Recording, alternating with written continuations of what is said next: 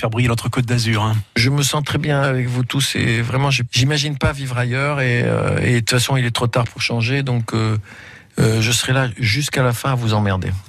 On compte sur vous, emmerdez-nous. Une dernière question, puisque la Méditerranée, c'était le fil conducteur.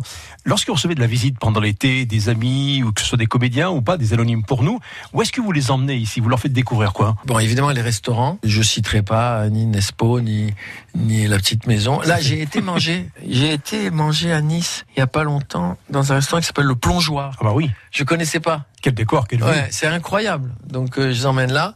Je les emmène au col de Vence, évidemment à Saint-Paul-de-Vence. Je les emmène maintenant, il y a un endroit à Saint-Paul génial, s'appelle l'Art et le Vin. Et euh, c'est une petite terrasse, intramuros, derrière les remparts. Le mec qui tient ça, c'est un copain de 30 ans et il est tellement gentil. On, vient aussi pour lui, quoi.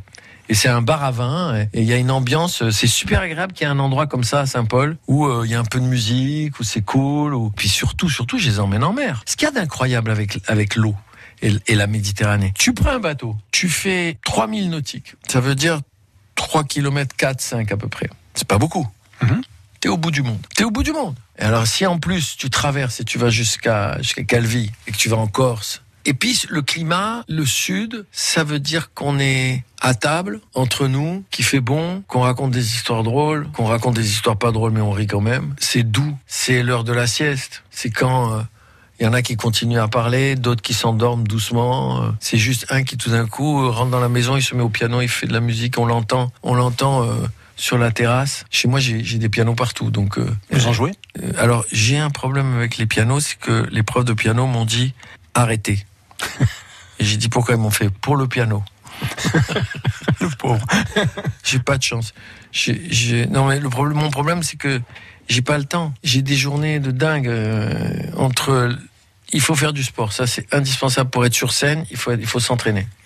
Donc toujours, tous les jours, presque tous les jours, entre 7 et 10 kilomètres. Après, il faut faire les étirements, il faut machin, tout ça. Bon, ça vous prend en gros euh, pas mal de temps. Après, il faut écrire. Après, il faut s'occuper du reste, machin, tout ça. Faire à manger. Moi, j'adore faire à manger, mais ça prend du temps aussi.